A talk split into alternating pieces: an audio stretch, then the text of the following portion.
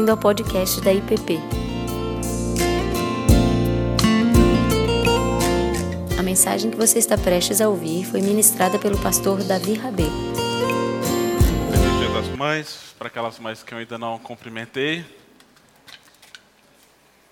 Tem sido bom cada domingo rever alguns rostos e conhecer também pessoas novas. Nós ficaremos aqui até a próxima semana. Então, esperamos ainda poder encontrar e, se tiver um tempinho de bater um papo na igreja. Para a gente tem sido um tempo muito bom aqui. Para as crianças tem sido também especial rever avós, tios, primos, brincar sem precisar de casaco, sem precisar ficar se agasalhando, poder molhar à vontade. Ah, então eles têm aproveitado bastante e nós também aproveitado para ter momentos de muitos encontros, compartilhando também um pouco das nossas experiências e aprendizado nesse tempo no Regent. Na sexta tivemos aí com um grupo bom de jovens ah, compartilhando um pouco da nossa trajetória lá. Ah, mostramos muitas fotos e falamos o que está por trás das fotos porque as redes sociais às vezes enganam, né? Passa uma imagem assim de uma vida muito bonitinha e aí, mas na vida diária a coisa o bicho pega muitas vezes. Então tem sido um tempo de muitos desafios, mas também muito crescimento esse tempo fora. E hoje pela manhã gostaria de ler o texto que está presente em João 19, versos 25 a 27 para a meditação dessa manhã.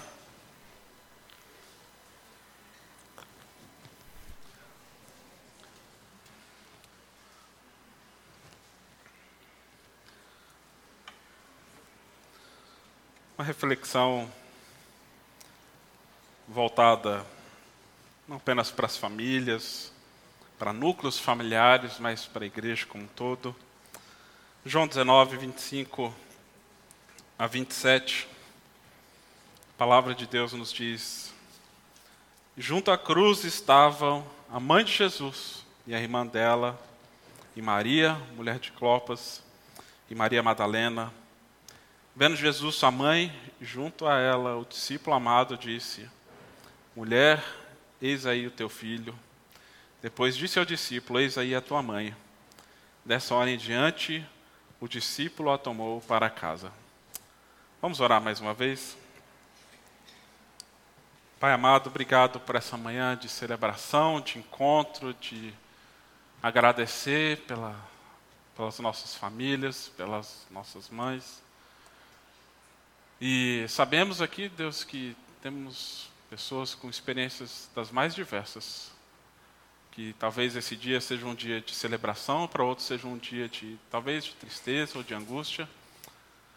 Mas que o Senhor se faça presente e venha ao nosso encontro.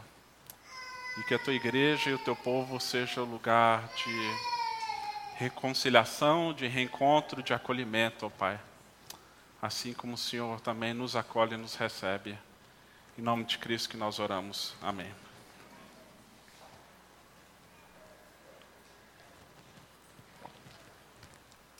Na, no fim de semana passado, nós tivemos um encontro do Vocácio, onde eu falei sobre a relação entre os cristãos e uma cultura secularizada, sob a temática do senhorio de Cristo sobre a cultura e falamos sobre inúmeros desafios e características do nosso tempo, de uma cultura secularizada, onde as identidades são formadas por narrativas e liturgias culturais que muitas vezes a gente nem sequer que percebemos que vão nos moldando e a necessidade de uma outra narrativa de novas liturgias cristãs que vão nos moldar em outra direção, em outro sentido. Mas a conclusão da nossa reflexão durante todo o fim de semana foi no sentido de que eu creio que por um tempo como o nosso, talvez confuso, com ah, tantas disputas políticas, ideológicas, tanta confusão com relação a questões de identidade, ah, uma dissolução nós, o que nós precisamos não é simplesmente reinventar a igreja para comunicar com as pessoas e para ser um espaço ah, de acolhimento, mas nós precisamos reafirmar nossa identidade e cultivar uma presença fiel neste mundo e na cultura em que nós vivemos. E isso significa que nós, como igreja, devemos ser um espelho para a sociedade daquilo que Deus pretende construir na Nova Jerusalém, na nova cidade celestial, no novo céus e na nova terra. O modelo para a sociedade começa aqui dentro de casa. Então não adianta a gente simplesmente querer impor lá fora algo, mas nossa tarefa e a nossa missão deve ser buscar relacionamentos e um modo de viver que ele começa diferente aqui dentro, dentro das nossas relações e dinâmicas familiares e também dentro da nossa vida como igreja. E aqui, para mim, esse texto ah, é um texto extraordinário, onde nós vemos Jesus crucificado, não estabelecendo a igreja, mas dando sinais de como que deve ser essa dinâmica do povo de Deus que ao longo da história se desenvolveu com um povo específico, que era o povo judeu, mas agora Jesus amplia as fronteiras e alarga então as possibilidades daquilo que significa ser família e ser igreja. A gente vê que Jesus reafirma a importância da família nuclear, honrando a sua mãe, mas também amplia as fronteiras daquilo que significa ser igreja e do que significa ser família pelo seu sangue vertido naquela cruz. E se coloque na, no papel de Maria. Imagine o que é ser mãe de Jesus. Né? A, foi cunhado por um poeta e hoje virou um ditado popular de que ser mãe é padecer no paraíso. Talvez Maria tenha experimentado bem essa realidade. Porque imagine você segurar nos braços aquele que é o que sustenta o universo em suas mãos. Imagine você, como mãe, amamentar aquele que é o doador de toda a vida. Imagine você trocar as fraldas daquele que é o ser mais santo que já viveu na terra. Imagine você ensinar as escrituras para aquele que é a palavra encarnada, que é o Verbo encarnado. A Maria teve essa tarefa de criar Jesus, ela juntamente com, com José. E mesmo diante dessa tarefa gloriosa, tava, pesava sobre ela essa responsabilidade de criar aquele que é o Filho de Deus.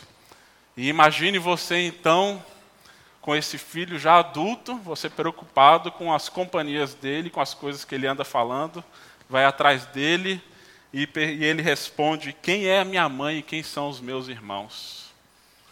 Jesus está numa casa e as pessoas estão falando: Ó oh, Jesus, a sua mãe e seus irmãos estão atrás de você.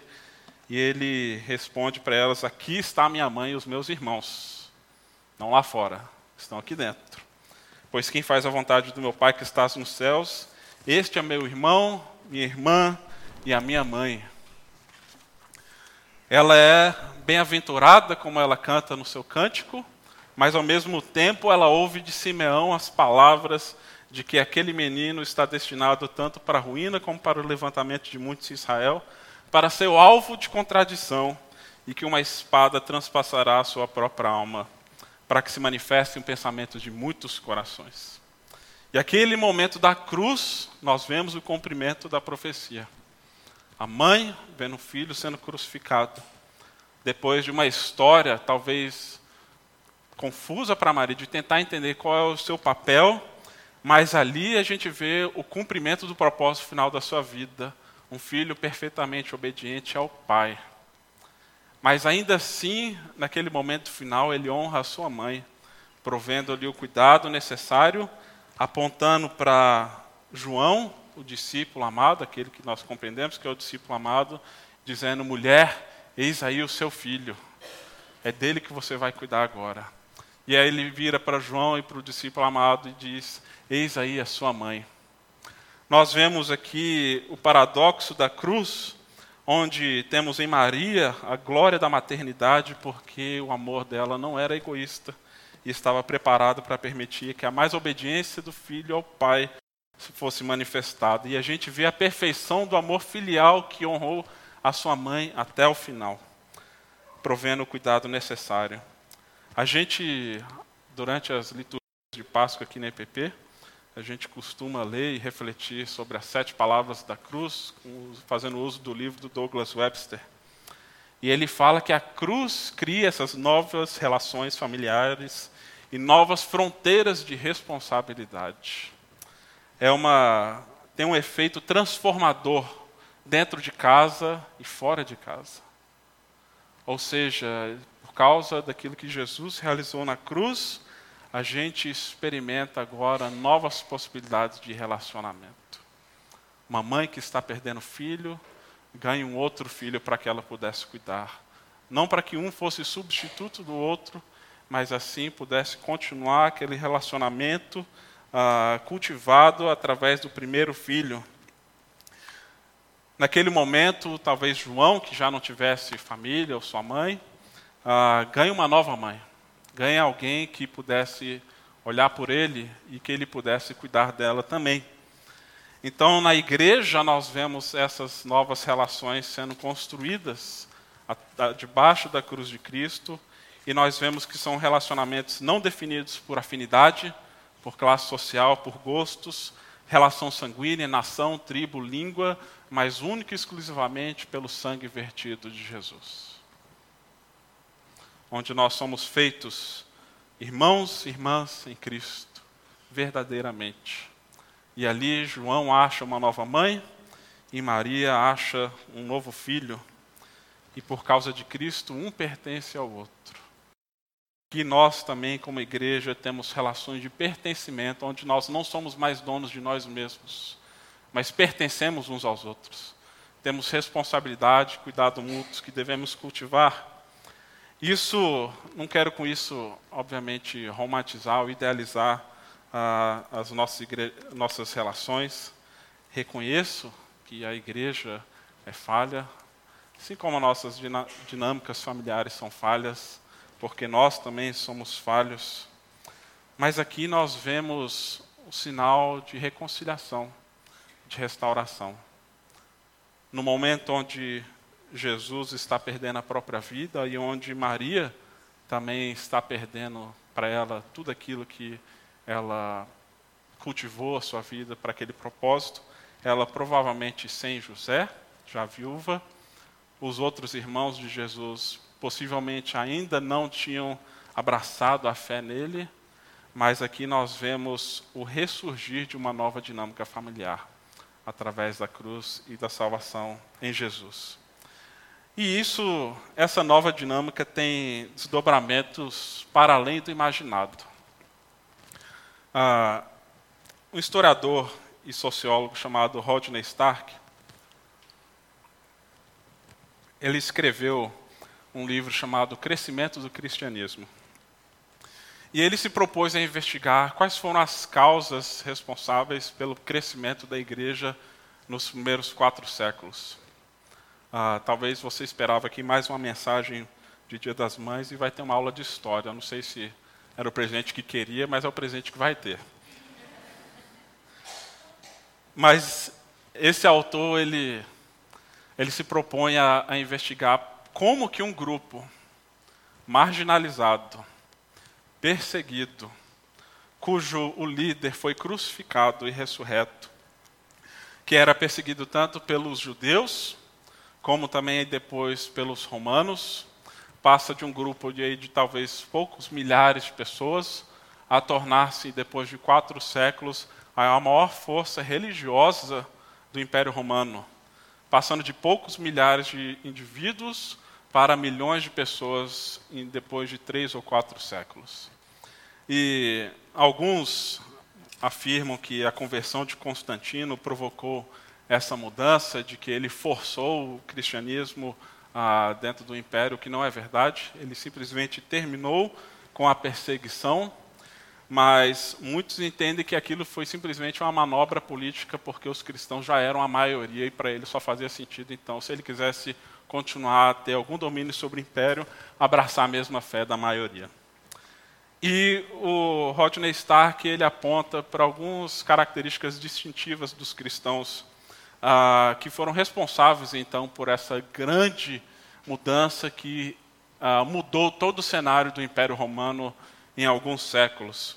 Ah, obviamente, a gente poderia falar de esforços missionários, de uma ação sobrenatural do Espírito Santo, como a gente vê em Atos, onde a palavra é pregada e milhares se convertem de uma só vez. Mas ele destaca duas questões que eu gostaria de falar aqui hoje pela manhã. Uma é a presença cristã em meio à realidade do sofrimento e das epidemias. A outra foram as dinâmicas familiares estabelecidas e compreendidas à luz das Escrituras. Ah, o, o, entendimento que os, os, cristãos tinham acerca do papel dos homens, das mulheres e das crianças. E da dignidade que foi conferida, então, para grupos e pessoas que antes não tinham sequer nenhuma dignidade. E o que a gente vê ali nos primeiros séculos é que houve duas grandes epidemias que simplesmente devastaram o Império Romano. Em 1600, no ano 165, durante o reinado de Marco Aurélio, uma epidemia que não sabe-se bem exatamente de qual doença, se alguns estimulam, uh, uh, sugerem que, é, que foi a varíola ou então o sarampo, doenças hoje que já são controladas, mas que naquela época não tinha-se o conhecimento para combatê-las, ela dizimou cerca de metade a três quartos de toda a população do Império Romano.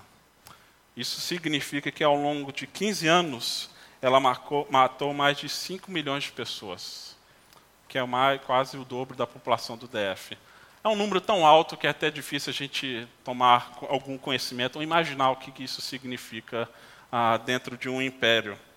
Mas isso atingiu tanto as cidades como as zonas rurais. As pessoas tentavam fugir das doenças, mas muitas vezes não tinham para onde fugir.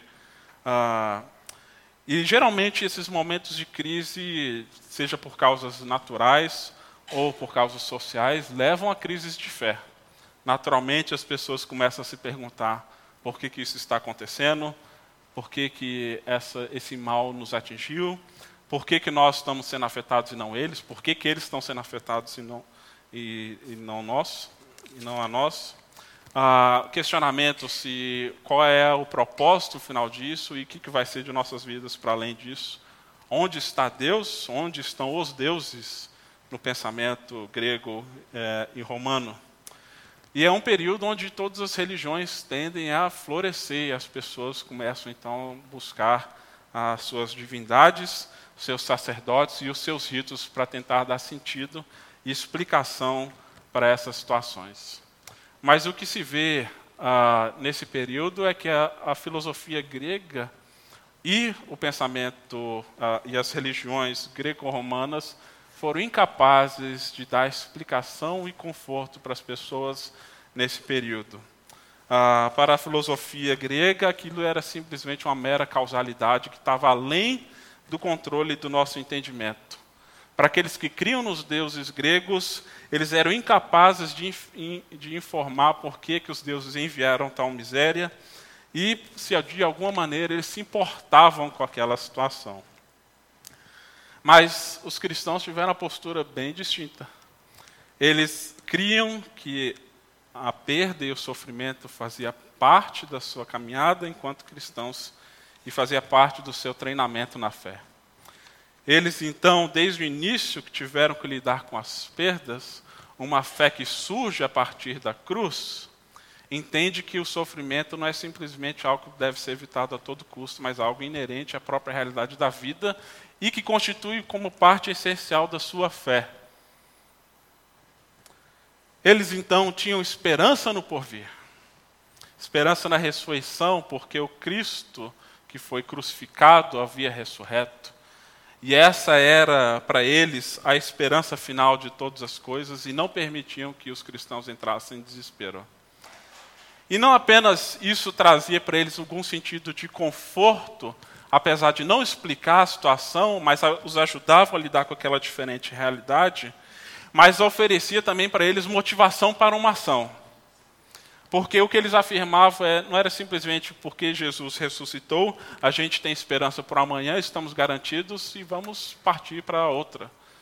Eles, ao invés de fugirem das cidades, eles adentravam os lugares onde todos haviam já fugido e abandonado seus doentes.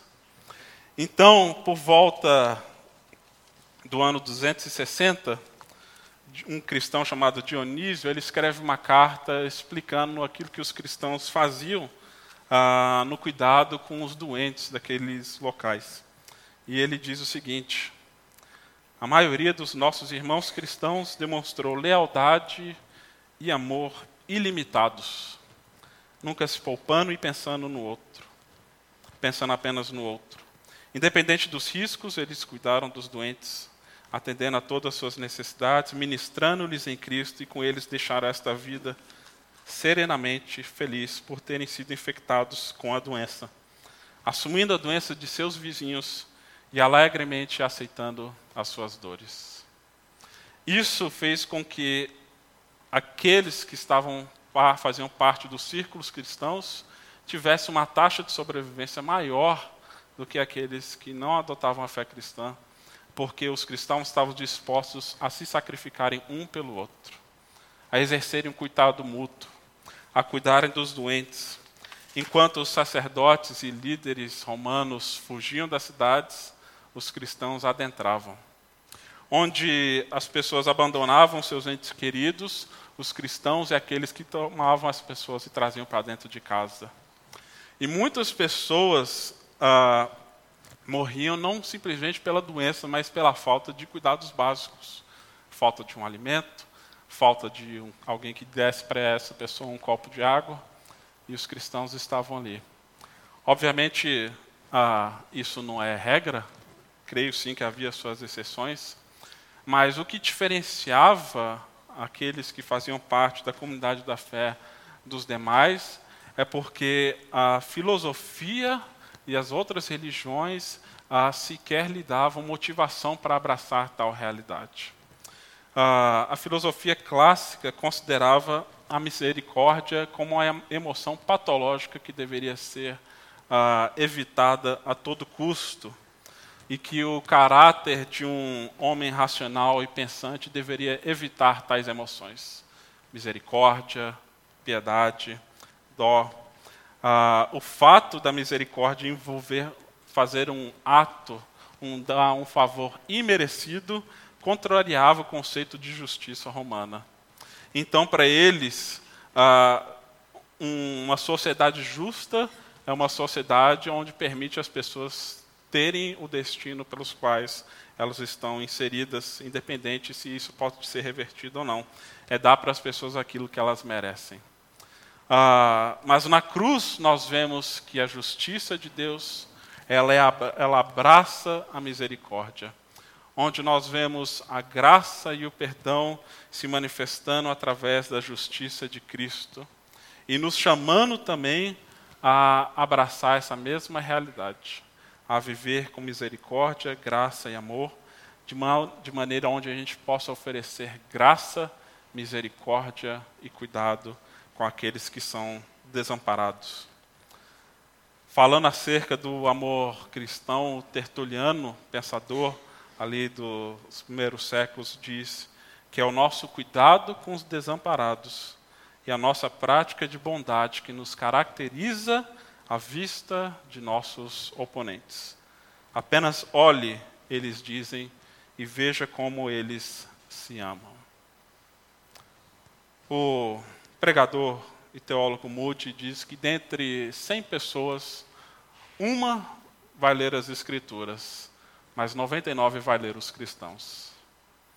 Então a prática do cuidado mútuo, essa capacidade de nós trazermos para dentro aqueles que são desamparados, é aquilo que nos caracteriza como cristãos e talvez uma das nossas ferramentas apologéticas mais eficazes e poderosas que nós temos.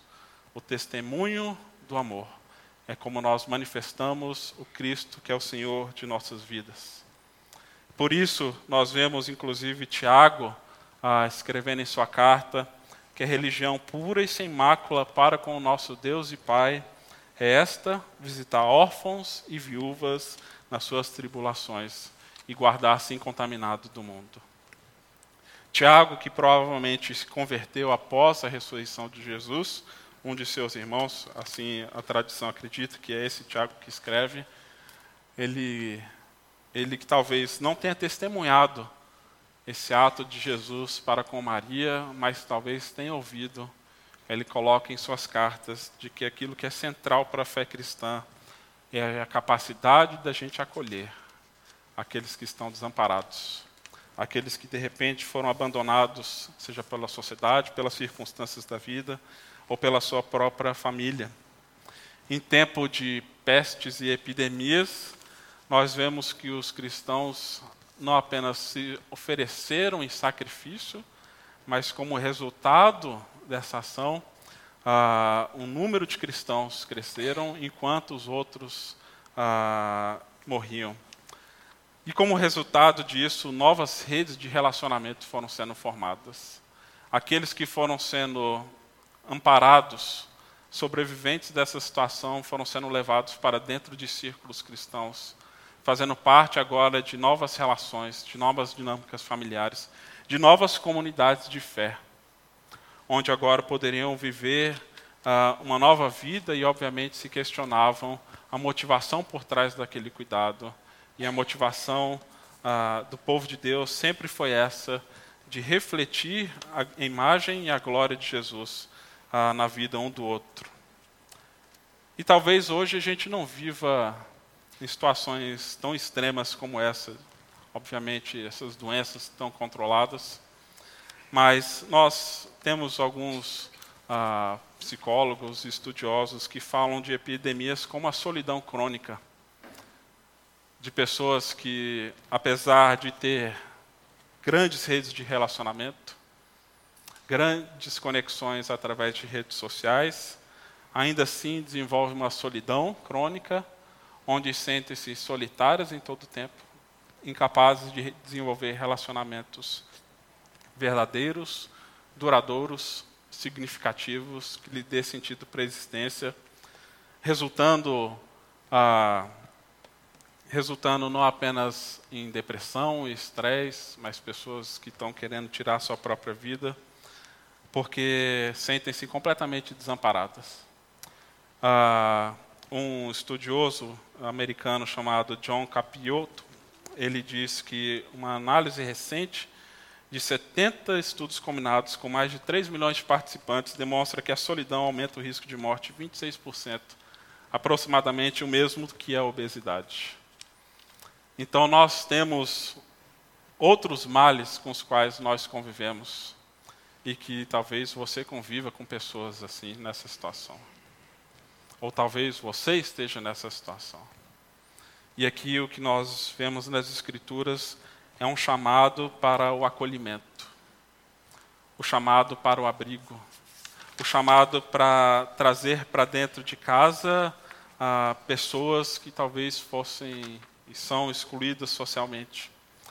E como diz o pastor Zé Machado, quem chama Deus de Pai não pode escolher irmão. Então a cruz nivela todos nós e cria então uma nova estrutura que pode ser uma resposta a uma cultura individualista. Quando nós chegamos em Vancouver, fomos visitar é, diversas igrejas com estilos, jeitos diferentes. Todas elas, todas elas bem bíblicas, com um bom ensino da palavra, algumas com uma estrutura uh, maior, outras mais simples. Contudo, o fator para nós que foi determinante para a nossa permanência na igreja que a gente frequenta hoje, que é uma igreja bastante simples, mas foi o acolhimento que as pessoas deram para nós. Ah, após algumas semanas turistando por igrejas, a gente que é acostumado a uma, uma dinâmica familiar, e comunitária intensa, de repente a gente começa a se ver muito só. E o que a gente mais quer são pessoas que chamam a gente para dentro de casa. E aí, de repente, em uma segunda visita numa igreja, as pessoas chamam a gente para almoçar, para ter uma refeição junto com a sua família dentro de casa. Na segunda visita, a mesma coisa. E nisso as pessoas foram nos conquistando através do acolhimento. A gente que toda a vida foi acostumado a fazer esse tipo de coisa aqui, de repente se vê do outro lado da moeda. Ah, como estrangeiros numa terra estranha, mas precisando desse abrigo. E a gente vê que aquilo que motiva é único e exclusivamente a cruz de Jesus Cristo, dando paz aos órfãos e dando os filhos aos que não têm. Acolhendo os desamparados, exercendo misericórdia e demonstrando cuidado àqueles que estão perdidos e sós. Mas a gente vê também, e aqui eu vou tentar acelerar, junto da cruz estava a mãe de Jesus, a irmã dela, Maria, mulher de Clopas, Maria Madalena, várias mulheres e apenas João como discípulo. E a gente vê que o tratamento que Jesus deu às mulheres a atraiu para perto dele. E o Rodney Stark afirma que nos círculos cristãos as mulheres desfrutavam geralmente de um status muito mais elevado do que dentro da cultura greco-romana de um modo geral. De tal modo que o número de homens superava em muito o número de mulheres no mundo greco-romano. Hoje, se a gente pegar os dados estatísticos globais, nós temos mais mulheres do que homens no mundo. E aí vão atribuir isso a inúmeras causas, envolvimento de homens com guerras, em trabalhos de maior risco. Mas dentro de uma sociedade que ainda assim era bastante bélica, nós temos em torno de 140 homens para 100 mulheres dentro do Império Romano. Ah, já entre os cristãos havia mais mulheres do que homens, ou esse número um pouco mais ah, equilibrado. Isso acontecia por alguns motivos distintos, segundo o Stark. Ele afirma que era legalmente, moralmente e amplamente praticado, era legalmente aceito e amplamente praticado por todas as classes sociais, a famílias abandonando mulheres ou bebês do sexo feminino que eram indesejados. A gente vê que não apenas as mulheres, mas bebês masculinos também com alguma dificuldade eram também descartados, simplesmente deixados da porta de fora de casa ou abandonados em algum campo na cidade. E uma carta escrita por um romano chamado Hilarion para sua esposa grávida revela essa realidade bem triste e sombria, onde ele afirma que saiba que ainda estou em Alexandria. Não se preocupe se todos eles voltarem ou permanecerem em Alexandria. Peço-lhe que cuide bem do nosso bebê, e assim que eu receber o pagamento, enviarei para você. Se você der à luz à criança antes de eu chegar em casa, e se for um menino, mantenha. Se for uma menina, descarte-a. As razões para o aborto e para o infanticídio eram inúmeros dentro daquela realidade. Ah, mas convinha principalmente de um conceito, de uma visão de que o homem romano ele era o Quírios, ele era o Senhor. E ele era o dono e tinha o direito da vida e da morte sobre suas mulheres, filhos, crianças e escravos. E numa sociedade onde há uma desigualdade tremenda, obviamente as mulheres e as crianças estavam correndo maior risco. Por outro lado, a, as crianças e mulheres dentro dos círculos cristãos desfrutavam não apenas de maior dignidade, como também maior cuidado. Ah, o Didaquê, uma antiga coleção cristã de ensinamentos e doutrinas, coloca a seguinte afirmação: Não matarás uma criança nem por aborto, nem as a matamos quando nascemos.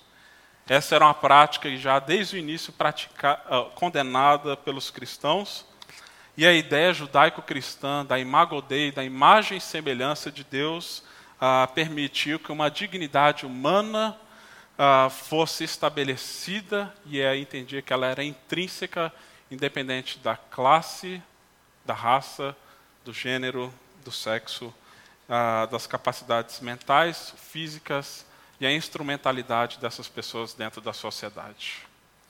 O que definia e o que define o valor do ser humano é a imagem e semelhança de Deus. O fato de que Deus encarnou através de uma pessoa e se dispôs a morrer para nos salvar e se sacrificou para que pudéssemos ser redimidos. Isso deu para, para o povo de Deus uma nova concepção daquilo que significa ser homem, ser mulher. Ah, deu para eles um entendimento radicalmente diferente sobre o cuidado com as crianças, com os órfãos e com as mulheres na sociedade. Enquanto os romanos viviam práticas sexuais as mais diversas e não tinham nenhum compromisso com a castidade, esperavam que as mulheres permanecessem castas até o casamento. Elas então casavam-se em média com 12 a 14 anos de idade. No entanto, na, dentro da visão cristã, essas mesmas mulheres apesar de se esperar a castidade cristã, havia um, um balanço, um equilíbrio, onde os homens também eram esperados que tivessem o mesmo comportamento. Os homens e mulheres desfrutavam de uma relação de maior igualdade, cuidado mútuo, respeito, sendo que dentro do mundo greco-romano as mulheres tinham pouco acesso à educação, pouca ascensão social, dentro das comunidades cristãs, nós vemos desde o livro de Atos, como nas cartas paulinas, mulheres participando ativamente do ministério de Jesus e de Paulo, entendendo que eram coparticipantes daquela missão. E isso tudo, obviamente, fez com que mulheres fossem atraídas para essa fé. E aí nós temos, desde o início, mulheres achegando-se para perto de Jesus, dos discípulos, das comunidades de fé.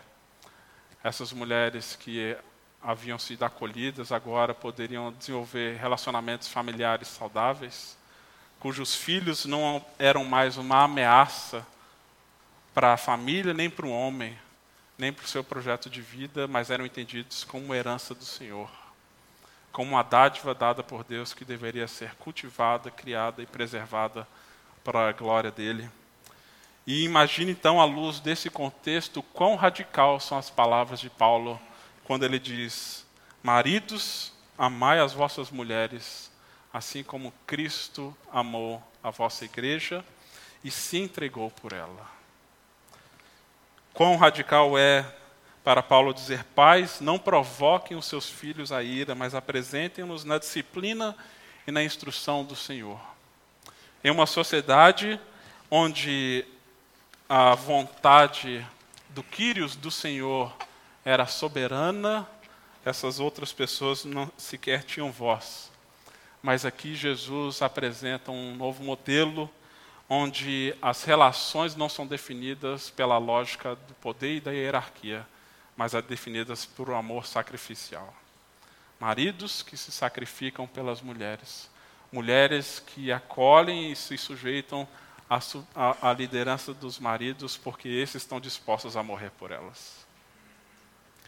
Infelizmente, muitas das conversas hoje, em termos de papéis, de gênero, de sexo, é definido por uma linguagem de poder, uma disputa de classes e de gêneros. No entanto, nós vemos que Jesus, ele é o Senhor da família, ele é o Senhor da igreja, e as nossas dinâmicas familiares devem ser cultivadas à luz da Sua palavra, daquilo que Ele ensina, daquilo que Ele instrui e daquilo que Ele deixou como testemunho a partir da cruz, de honrar aqueles que são de dentro, como Ele honrou a Sua mãe, e a cuidar daqueles que são de fora, como Ele fez com Jesus e com as outras mulheres. Com isso, a gente vê que há uma dinâmica nova que é estabelecida e que propicia então o crescimento ah, desse povo que ao longo dos séculos então se torna um grupo expressivo dentro do império. Então os cristãos, segundo Stark, cresciam não, não apenas pela conversão e pela pregação, mas pelo simples, simples fato de serem famílias. Homens, mulheres que tinham filhos, cuidavam dos filhos, não sacrificavam os filhos, não abandonavam os filhos, cuidavam deles, davam sua vida por eles, investiam neles, não como um empecilho para as suas carreiras, para as suas profissões, para a sua ascensão social, mas como aqueles que carregavam também a imagem e semelhança de Deus. E uma das marcas distintivas do individualismo moderno é achar que as outras pessoas são um empecilho para a nossa própria felicidade e realização. Então as pessoas optam em viver-se isoladas, não porque não têm opção, mas porque é um caminho que para elas parece ser mais atraente e agradável. No entanto, essas relações logo tornam-se descartáveis e o resultado disso é um vazio tremendo. Mas aqui nós vemos que em Cristo nós podemos experimentar um novo estilo de vida que traz sentido não apenas para nós, mas para aqueles que estão ao nosso, ao nosso redor. Onde nós entendemos que são iguais todos em valor, ainda que tenhamos papéis distintos, mas nesse cultivar de famílias, seja no sentido nuclear ou famílias no sentido comunitário da igreja, nós temos aqui o testemunho daquilo que significa sermos a imagem de Deus nessa terra. William Wilberforce, que geralmente é conhecido pelo seu desempenho como político cristão e por ter lutado ao longo de mais de quatro décadas pelo fim do tráfico de escravos na Inglaterra no século XVIII. Ele foi eleito para o parlamento com 21 anos de idade e foi aí possivelmente um dos homens mais jovens a ingressar no parlamento britânico. Ah, mas é curioso que às vezes a gente não ouve tanto falar da dinâmica familiar dele. E conta-se, os historiadores, que ele casou-se com 37 anos com a Barbara Spooner, em 1017 Ah, perdão, 1797. E nesse tempo ele já era uma figura bem conhecida ah, na sua crescente trajetória política, já era uma celebridade nacional. Mas ainda assim ele teve quatro filhos e duas filhas. E em 1811 ele abriu mão de uma posição cobiçada no parlamento para dedicar-se mais à educação moral e religiosa de seus filhos. E um historiador aponta, falando acerca dele, dizia: Wilberforce compreendia que a sua responsabilidade diante de Deus, mais alta do que seu trabalho político, a nação e a sua luta em todas as suas causas sociais, era de transmitir aos filhos o princípio da santidade vital, que foi o que inspirou em toda a sua vida. Wilberforce entendia que seu papel como pai era mais importante do que seu papel como político, e de que isso o levou até mesmo a abrir mão de certas posições e privilégios. Com isso tudo, gostaria de estimulá-los todos a pensar quais são as forças, o que é aquilo que nos molda em termos das nossas dinâmicas de relacionamento, sejam elas familiares dentro de casa, sejam elas no sentido comunitário, se nós estamos sendo moldados por uma cultura onde prega-se a liberdade, mas o fim dela é a destruição, ou se cremos ainda nesse poder transformador da palavra, que cria então uma nova igreja, um novo povo, novas dinâmicas, novos relacionamentos, onde nós compreendemos que talvez o nosso maior tesouro são as relações que nós cultivamos e o legado que deixamos na vida não apenas de nossos filhos, mas na vida de outras pessoas. Se estamos sendo envolvidos por uma cultura onde a gente pensa apenas ah, no nosso próprio sucesso pessoal e na autopreservação, ou se está, assim como Cristo, à disposição de um sacrifício para que o, haja um bem coletivo e comunitário. O Francis Schaeffer ele afirma que a vida cristã ela tem uma qualidade estética. Ela deve ter uma beleza e um poder de atração que atrai outras pessoas. Isso não se dá simplesmente por uma roupa bonita ou por um aspecto moral que você possa desenvolver, mas se dá também na maneira como nós tratamos uns aos outros. E isso foi o que atraiu cristãos ou pessoas para dentro das comunidades de fé nos primeiros séculos e continua sendo aquilo que atrai pessoas. O testemunho vivo da disposição, do sacrifício, da entrega e do cuidado mútuo, refletindo esse cuidado de Jesus e a sua vida, cuja a morte na cruz é simplesmente um resultado natural das escolhas que ele fez ao longo de toda a sua vida. Mas que cria então ali debaixo da cruz um espaço para que uma mãe possa receber um novo filho, um filho receber uma nova mãe. Onde na cruz Jesus, ele sente-se desamparado pelo Pai, mas ainda assim ele abre a possibilidade para sermos chamados filhos de Deus, filhas de Deus, criados à sua imagem e semelhança, com uma dignidade inerente que vai além das nossas funções sociais, das nossas funções públicas, mas que é inerente na vida dada por Jesus. O autor James Smith, ele afirma que as nossas obras e práticas como cristãos devem ser um prenúncio daquela cidade nova que virá. Ele está falando da nova Jerusalém, da cidade celestial que vai vir. E ele afirma então que o nosso compromisso então com o mundo de Deus não se refere a assumir o controle ou vencer uma guerra cultural. Nós somos chamados para sermos testemunhas, não, apenas, não necessariamente vencedores. Nós estamos inseridos em disputas e guerras culturais. No entanto, a resposta cristã ela é única.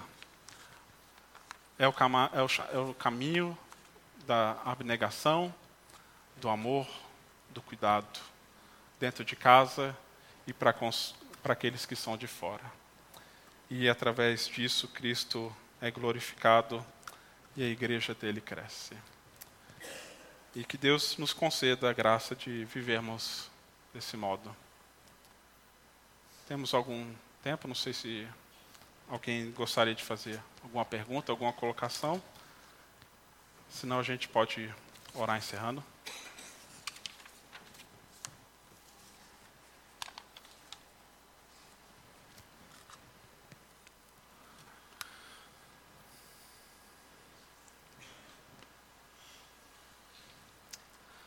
Pai amado, obrigado pelo teu amor sacrificial, que ao longo da história tem inspirado homens e mulheres a não se apegarem à sua própria vida, mas a se doarem uns pelos outros. Que o Senhor alargue as fronteiras do nosso coração, para que possamos cultivar relacionamentos realmente transformadores, ó Pai. Onde gestos simples de oferecer de uma refeição, trazer pessoas para dentro de casa, amparar aqueles que estão sós e ter a humildade também, ó Deus, de sermos cuidados, ó Deus. Que isso possa se ver, Deus, em nossas vidas e através das nossas igrejas, ó Pai. Que também a ação da igreja, Pai, em meio a essa cultura, seja de reafirmar que aquilo que o Senhor criou é bom. Que o Senhor nos criou homens e mulheres, ó Deus, para criarmos, cultivarmos famílias, e de que isso é muito bom. E de que os filhos são herança do Senhor, ó Pai. E pedimos que o Senhor nos auxilie nessa tarefa, Pai. De sermos testemunhas vivas, ó Deus, do Teu poder transformador, criando assim famílias que refletem a Tua glória, ó Deus, e que são capazes de acolher, ó Deus, e serem mães e pais para muitos outros, ó Deus, para que possamos ser também filhos, filhas, irmãos e irmãs salvos, ó Deus, e redimidos pelo sangue de Jesus. Que, como teu povo, Deus, a gente possa refletir a sua glória, ó Pai, e sermos testemunhas vivas, ó Deus, do teu evangelho. Que oramos no nome de Jesus. Amém. Você acabou de ouvir o podcast da IPP. Para saber mais, acesse nossa página em www.ippdf.com.br.